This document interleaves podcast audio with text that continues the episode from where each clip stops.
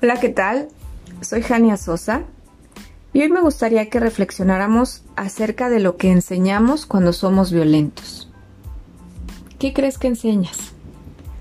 Durante los últimos años se ha ido debatiendo con mayor frecuencia acerca de las formas en que educamos a los niños, acerca de los estilos disciplinarios o de crianza.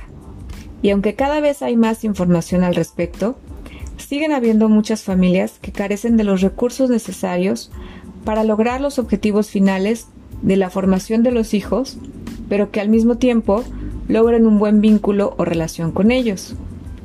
Podemos leer o escuchar afirmaciones del tipo a mí me pegaban y ahora de adulto puedo confirmar que no estoy traumado por eso. Cualquier variedad a esa frase es utilizada como argumento para continuar con esas medidas disciplinarias, asumiendo que tuvieron un buen resultado. Sin embargo, muchas veces no se logran relacionar las secuelas de esos malos tratos o de esas medidas coercitivas de crianza con ciertas conductas que como adultos llegamos a tener. Por ejemplo, ¿te has puesto a pensar por qué te cuesta trabajo expresarle tu afecto a tus seres queridos? ¿Por qué se te dificulta decir te amo? ¿Has reflexionado acerca de por qué, cuando algo te sale mal, sientes que van a dejar de quererte o apreciarte? Pues bien, esos son solo algunos pequeños ejemplos de consecuencias que como adultos se llegan a vivir cuando los padres utilizan la violencia, en todas o algunas de sus formas, para, entre comillas, educarnos. Es importante evitar cualquier método disciplinario que sea agresivo, cause dolor o provoque terror o miedo. Aunque en primera instancia parezca que se logra el objetivo deseado, en última instancia siempre resulta contraproducente.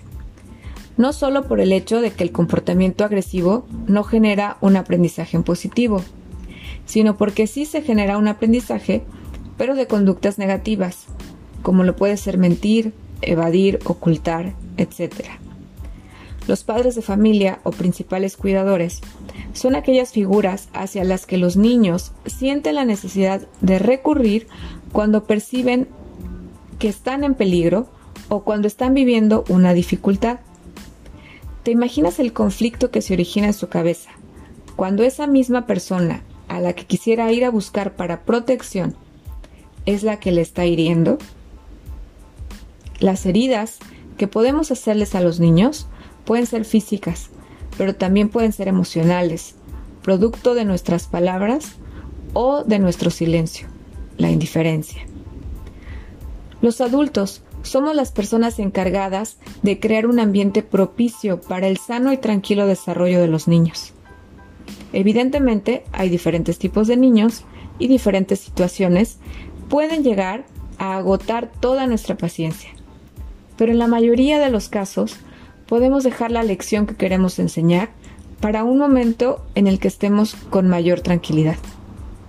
Por lo general, la disciplina no urge salvo en casos de peligro. Por lo tanto, si lo que deseas verdaderamente es transmitir valores que tus hijos lleven a cabo aun cuando tú no estés, deberás primeramente reconocer cuánto te hagan falta los recursos necesarios y posteriormente pedir ayuda. Buscar la asesoría necesaria para que puedas aprender nuevos métodos de crianza que rompan una cadena de educación basada en el temor y se sustituya por una basada en el respeto.